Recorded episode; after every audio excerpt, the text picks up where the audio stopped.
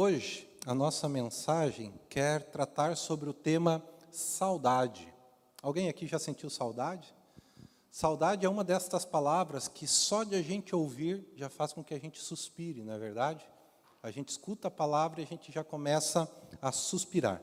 De acordo com o dicionário, a palavra saudade significa um sentimento melancólico devido ao, ao afastamento de uma pessoa, uma coisa ou um lugar ou a ausência de experiências prazerosas já vividas. E como eu disse, eu acredito que o sentimento de saudade é um sentimento conhecido e também sentido por todos nós. É, todos nós sentimos saudades de algo ou de algum momento da nossa vida, ou, o que é mais comum, todos nós sentimos saudades de alguém.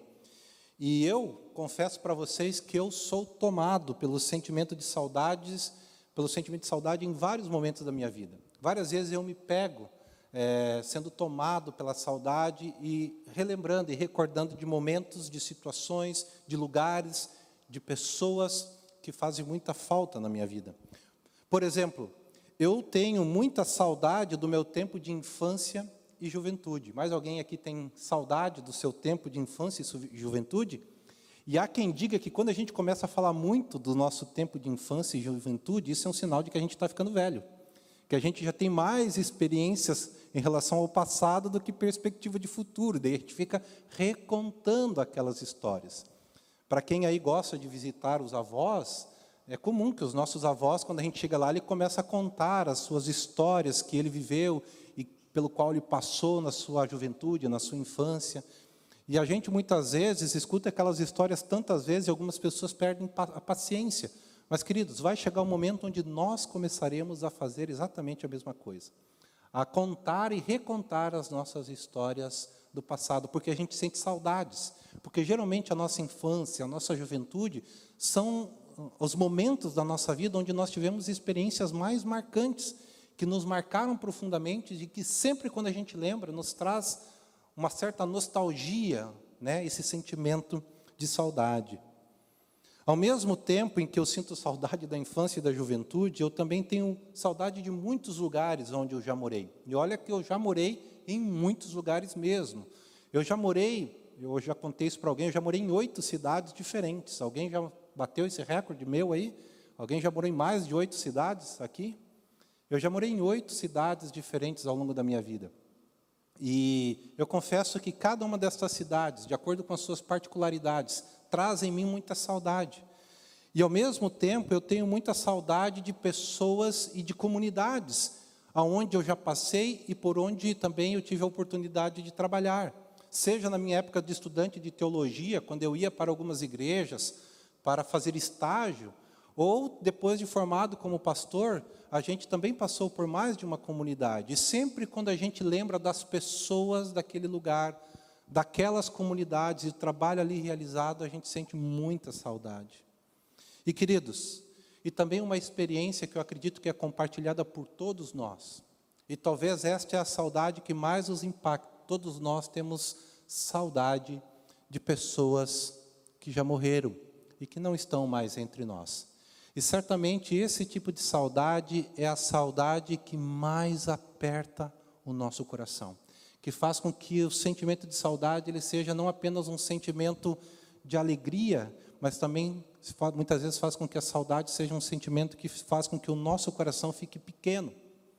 Eu tenho muitas pessoas com as quais eu já convivi e que eu tenho muita saudade mesmo. E queridos, a saudade sempre nos traz a lembrança momentos de convívio com pessoas queridas. E esse tipo é, de, de, de saudade muitas vezes vem à nossa mente. E talvez o fato de nós sentirmos tanta saudade de pessoas que já partiram, que já não estão entre nós, é que inclusive existe um feriado dedicado à memória destas pessoas, que é o feriado de manhã, dia dos finados. E é justamente nessas datas especiais, como no dia de amanhã, ou outras datas como aniversário, Natal ou outros momentos importantes, é que a nossa saudade dessas pessoas que já não estão mais conosco, ela fica muito mais intensa.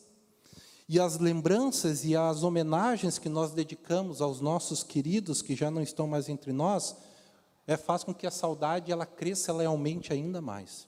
E queridos, se você sente esse tipo de saudade, se você compartilha comigo a saudade de pessoas que eram muito especiais para vocês, muito amadas por vocês e que já não estão mais entre nós, se você compartilha comigo desse tipo de sentimento, eu quero dizer que você é uma pessoa privilegiada. Como assim, pastor? Sentir saudade é um privilégio? Eu digo que sim. Sentir saudade é um privilégio, porque a saudade ela não precisa ser um sentimento ruim. A saudade é um sentimento que se torna um privilégio para as pessoas que amam. Porque eu sempre digo, né? É, nós sentimos falta de pessoas e de experiências que foram especiais e que marcaram positivamente a nossa vida. Nós não temos saudades dos momentos ruins ou das situações desagradáveis pelas quais nós passamos. Alguém sente saudade do período difícil da sua vida? De um período de extrema dificuldade? Alguém sente saudade, talvez, de uma pessoa que não fez diferença nenhuma na sua vida e que não marcou de alguma maneira positivamente a sua vida? Não, nós não sentimos saudade disso. Agora, das pessoas que foram especiais, daquelas pessoas que de fato marcaram a nossa vida de uma maneira positiva, destas pessoas nós sentimos muita falta, muita saudade. E por isso, queridos, saudade é um privilégio, porque saudade é um sentimento que está presente na vida daqueles que amam, que amaram, que tiveram relacionamentos que impactaram a sua vida. E queridos, por isso a saudade ela pode ser sim um sentimento bom, ela pode ser um privilégio. Mas é claro que, assim como qualquer outro sentimento, a saudade ele também pode ser um sentimento que pode ser prejudicial para nós. Por exemplo, a saudade ela se torna algo prejudicial na nossa vida quando a saudade ela nos consome de tal maneira que ela nos rouba completamente a alegria e ela nos rouba totalmente a nossa esperança fazendo com que nós fiquemos presos ao passado e que não consigamos mais seguir adiante com a nossa vida, porque afinal de contas nós estamos presos ao passado e nós não conseguimos mais nos libertar. Quando a saudade nos torna prisioneiros do passado, ela se torna prejudicial em nossa vida. Nesse caso, a saudade se torna um sentimento extremamente prejudicial para todo mundo. E isso, queridos, não é bom para ninguém quando nós nos tornamos prisioneiros da saudade e nós não conseguimos seguir adiante. Então, isso não é bom. Por isso, meus queridos irmãos e irmãs, vocês que estão aqui e aqueles que nos assistem pela internet, eu quero dizer para vocês que a Bíblia, ela nos traz várias orientações sobre como nós podemos lidar com a saudade que nós sentimos de maneira apropriada, para que a saudade continue sendo algo bom, um sentimento positivo, e que continue sendo um privilégio para nós, sem que ela se torne prejudicial.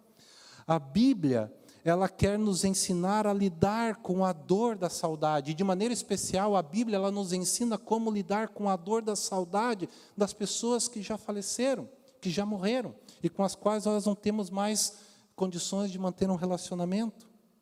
E a Bíblia, ela nos ensina a lidar com a saudade para que nós possamos viver não presos ao passado ou escravizados pela tristeza, mas para que nós possamos viver a partir de uma esperança. A esperança de que sim, nós podemos superar a dor da saudade.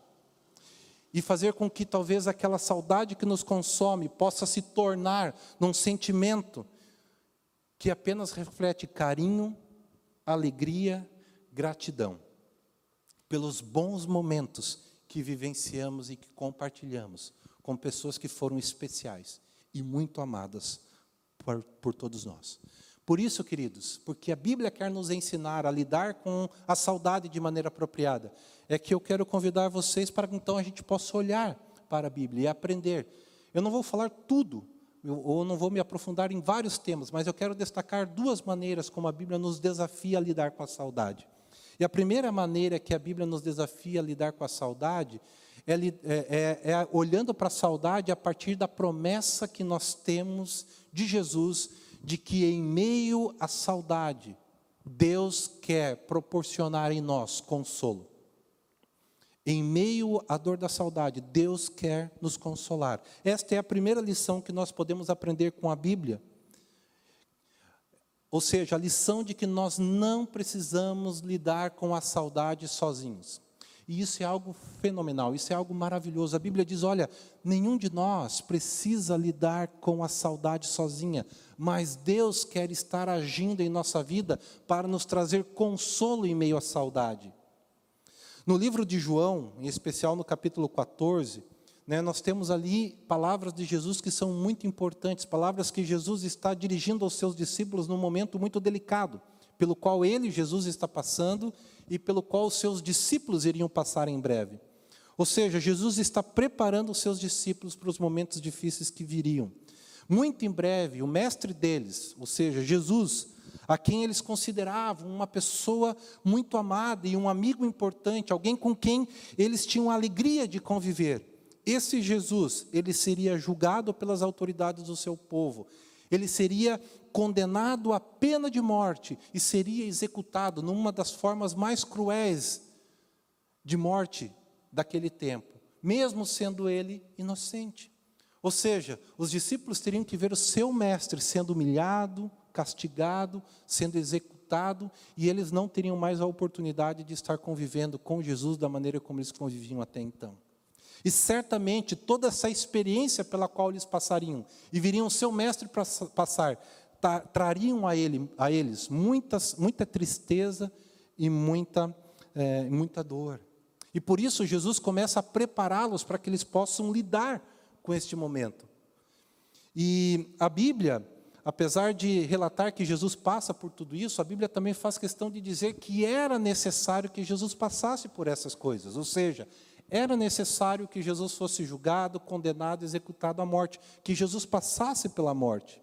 Era necessário que tudo isso acontecesse, porque quando estas coisas acontecessem, então Jesus estaria né, concluindo né, o plano de salvação. Jesus estaria ali através de todas essas situações, né, é, nos salvando da nossa condição de pecadores e perdidos. Por isso que era importante que Jesus passasse, e foi por isso que Jesus veio. Jesus veio para assumir todo o castigo que nós merecíamos enquanto pessoas que estão numa condição de rebelião e de inimizade com Deus. E Jesus passaria por isso para que nós pudéssemos experimentar um novo relacionamento com Deus. Em vez de pessoas rebeldes, inimigas de Deus, a morte de Jesus nos possibilita uma reconciliação com Deus, para que a gente possa a, novamente voltar a viver um relacionamento de intimidade e amizade com Deus e de proximidade com Deus. E foi por isso que Jesus veio.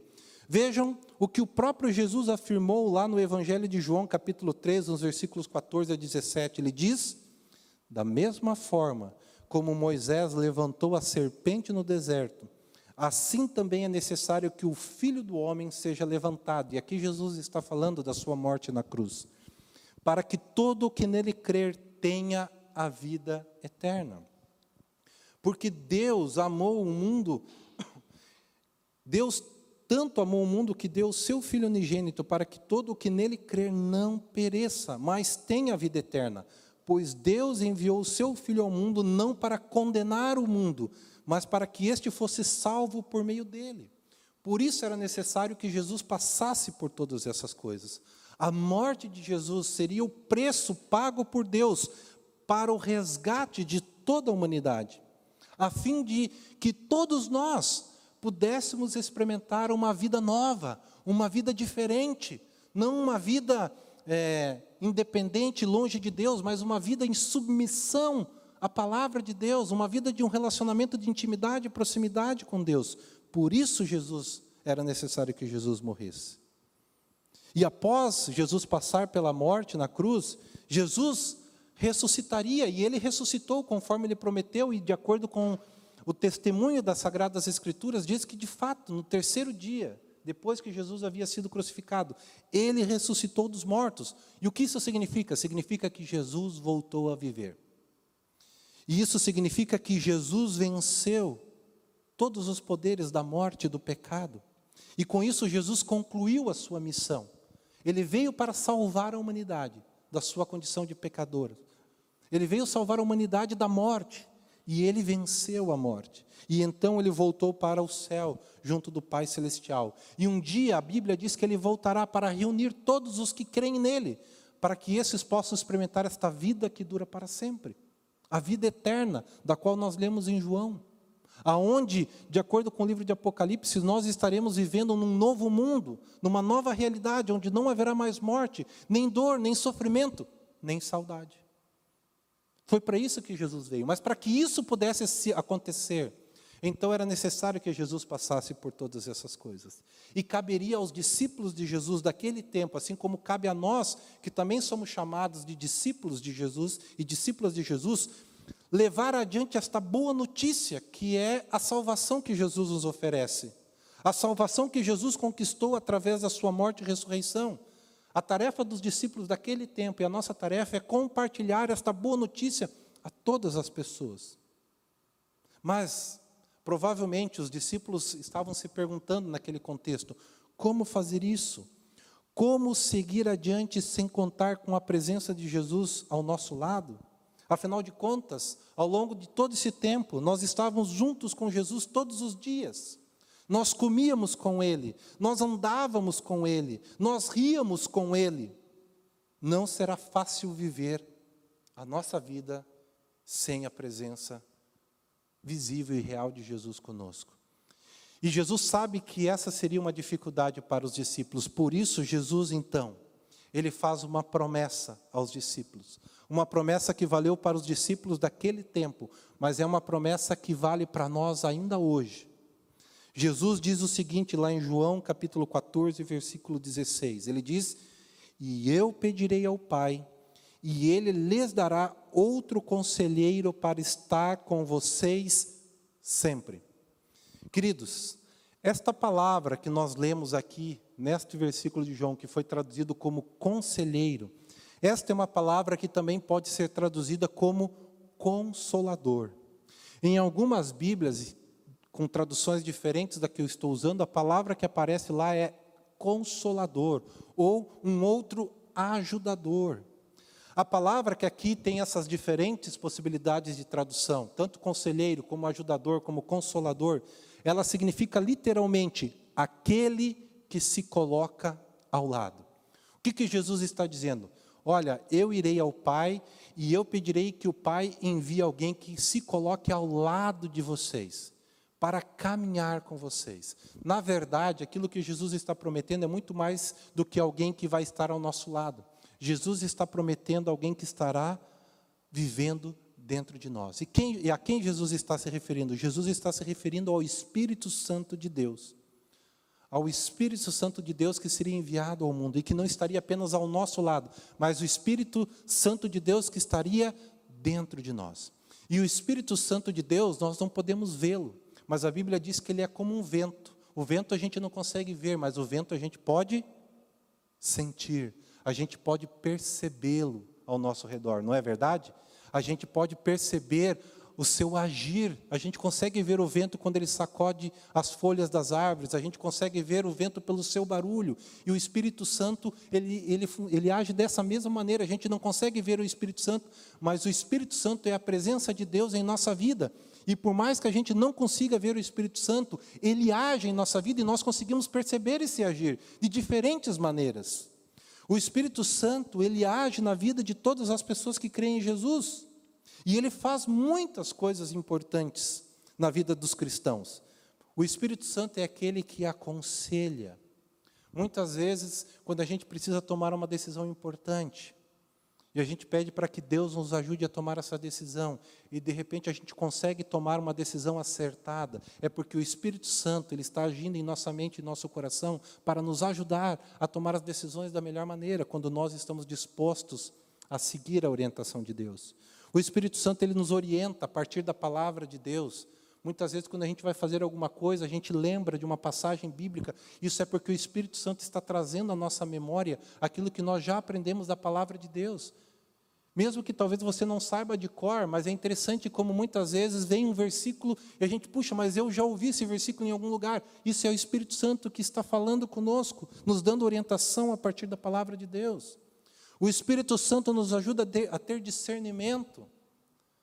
Para escolher entre o certo e o errado, entre o bem e o mal. O Espírito Santo é aquele que também nos proporciona e produz em nós a fé. O que é a fé? A capacidade de crer e confiar em Deus e na palavra de Deus. Porque nem isso nós somos capazes de fazer sozinhos. Nós não somos capazes de crer em Deus e de confiar na palavra de Deus se o Espírito Santo não produzir isso em nós.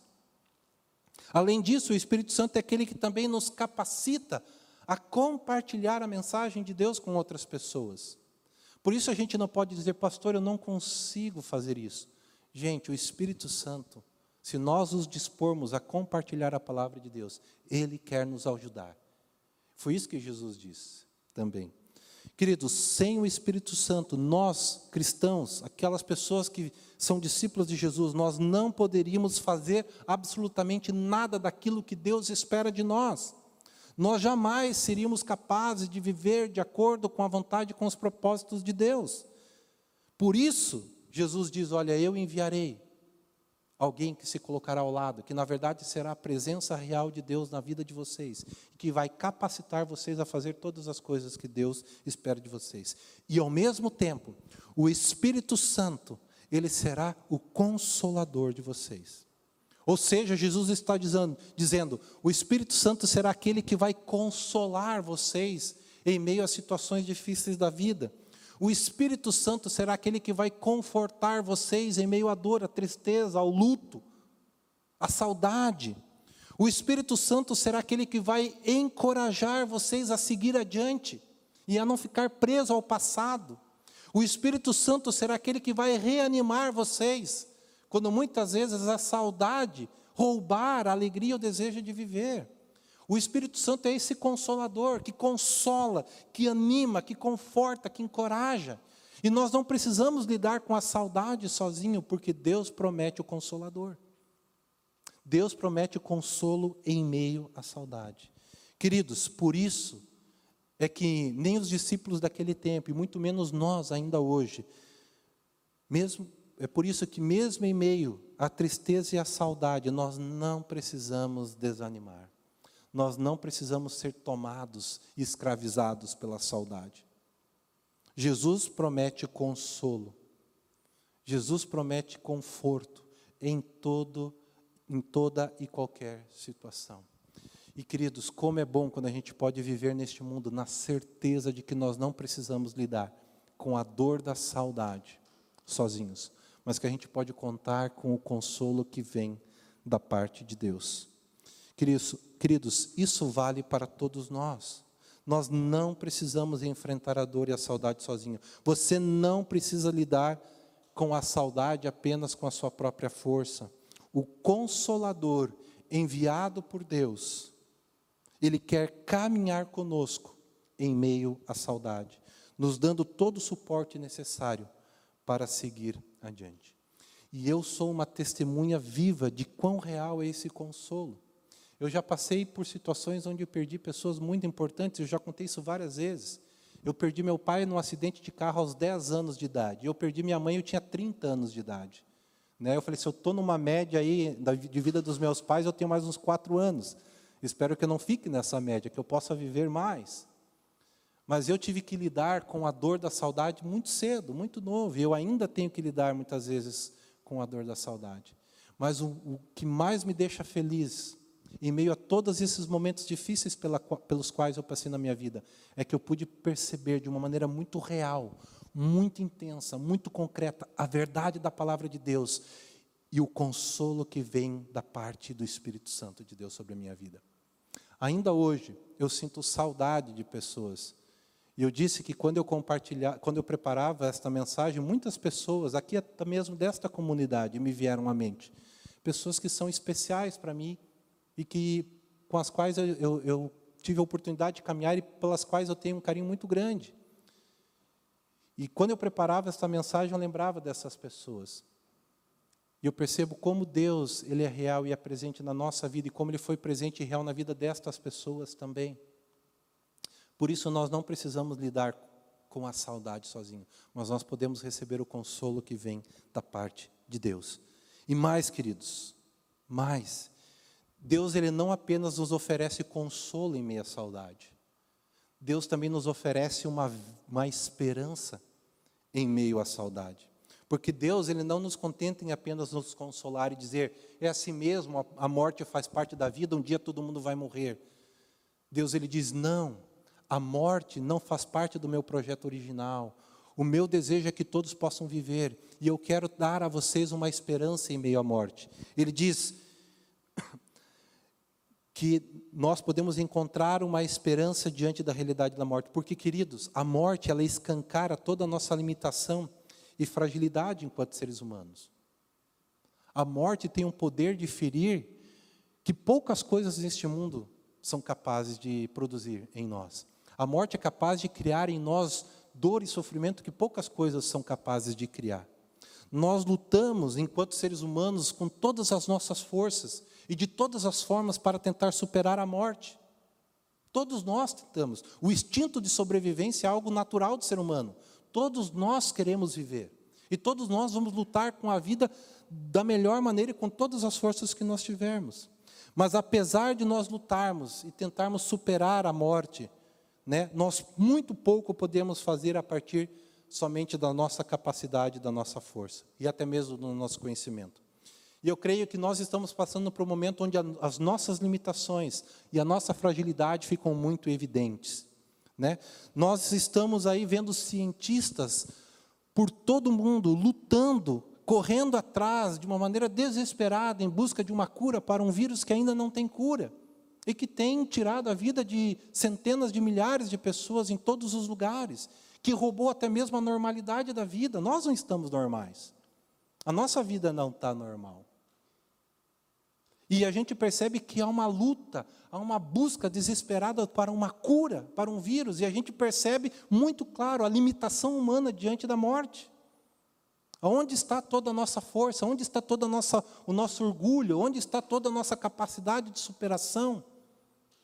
Muitas vezes tudo isso acaba quando a morte vem sobre nós. Por isso, queridos, infelizmente, diante do que nós temos visto e ouvidos, infelizmente para os nossos ainda próximos meses, nós temos muito mais incertezas do que certezas sobre como será o nosso futuro. E nós sabemos que a morte, como eu já disse, produz muita saudade, porque ela nos priva da companhia de pessoas que são especiais amadas. Mas como eu já disse antes, queridos, Jesus morreu mas ele também voltou a viver. A Bíblia ela é categórica em dizer que Jesus ressuscitou dos mortos. A Bíblia ela nos deixa, não nos deixa dúvida nenhuma de que, a, de que Jesus ressuscitou de fato e de que muitas pessoas puderam ver Jesus ressurreto novamente, Jesus vivo de novo. Muitas pessoas ainda viveram um tempo com Ele, caminharam com Ele, comeram com Ele e puderam provar e constatar que Jesus estava vivo. E ao vencer a morte, Jesus nos oferece aquilo que nós, por nós mesmos, não somos capazes ou que somos incapazes de alcançar. Jesus nos oferece a esperança da vida que vence e supera a morte. E essa vitória sobre a morte, essa superação da morte, somente Jesus pode nos dar. O ser humano ele pode criar meios para prolongar a vida. Ele pode encontrar curas para as doenças, e que bom quando isso acontece. Mas o ser humano ainda não é capaz de superar o poder da morte. Somente Jesus é aquele que tem poder para vencer o poder da morte. E ele nos dá a esperança de que se ele venceu a morte, nós também podemos vencer. Veja, o que Jesus disse lá em João, capítulo 11, versículos 21 a 27, para uma mulher que havia acabado de perder o seu irmão.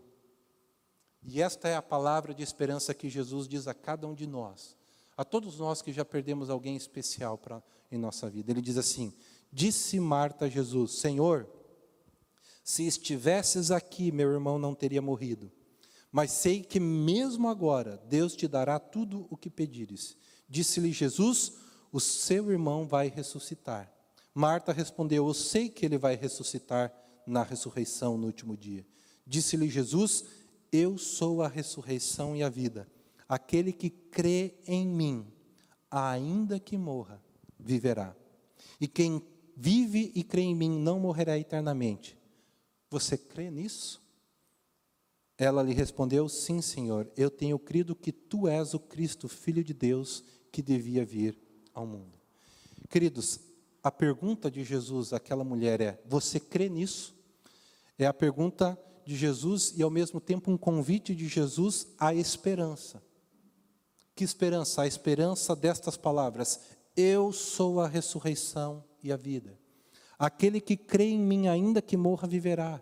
E quem vive e crê em mim não morrerá eternamente. Queridos, esta é a promessa de Jesus para todos aqueles que creem. Uma promessa que quer produzir em nós esperança. Esperança de que a morte não tem a última palavra sobre a nossa vida e de todos os nossos queridos que morreram crendo em Jesus. A morte, ela não precisa ser a última palavra sobre a nossa história e sobre a história da vida das pessoas que amamos. Por isso, queridos, nós precisamos estar empenhados, em primeiro lugar, a buscar a presença de Deus, para que o Espírito Santo possa estar a cada dia fortalecendo a nossa fé, para que a gente possa viver a partir desta esperança. Que se um dia a morte nos vier chamar, nós estamos diante de uma promessa de que a morte não tem a última palavra sobre a nossa vida. E mais, nós precisamos compartilhar a mensagem da palavra de Deus para que todas as pessoas possam crer, para que elas possam viver e morrer a partir desta mesma esperança, a esperança da vida que vence a morte. Para que pessoas possam ter a esperança de que um dia a vida que Jesus conquistou por nós, quando ele ressuscitou da morte, né, esta vida superará o poder da morte de uma vez por todas.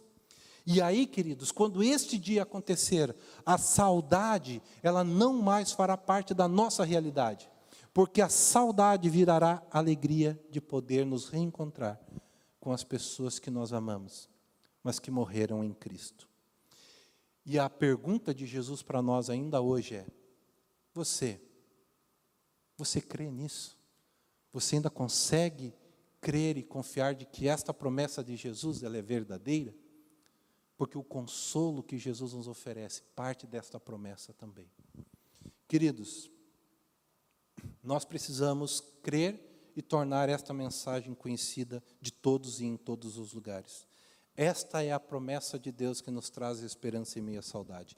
E eu quero concluir esta mensagem dizendo que saudade não tem fim. Enquanto nós vivemos neste mundo, saudade não tem fim nós jamais deixaremos de lembrar das experiências e lembrar das pessoas que marcaram a nossa vida e que nos fazem tanta falta. Nós jamais esquecemos das pessoas que nós amamos. Como eu disse, eu perdi meu pai há 30 anos. E volta e meia eu ainda sonho com a voz, ele falando comigo, eu lembro certinho o timbre de voz dele. Eu lembro da minha mãe. Nós não precisamos esquecer das pessoas que amamos e que partiram. Quem for lá na minha casa, né, meus filhos, quando eles nasceram, o Tobias ainda teve a oportunidade de conhecer minha mãe até os dois anos de idade, mas quando os, o Felipe e o Tobias tinham nascido, eles tinham três bisavós e uma avó viva.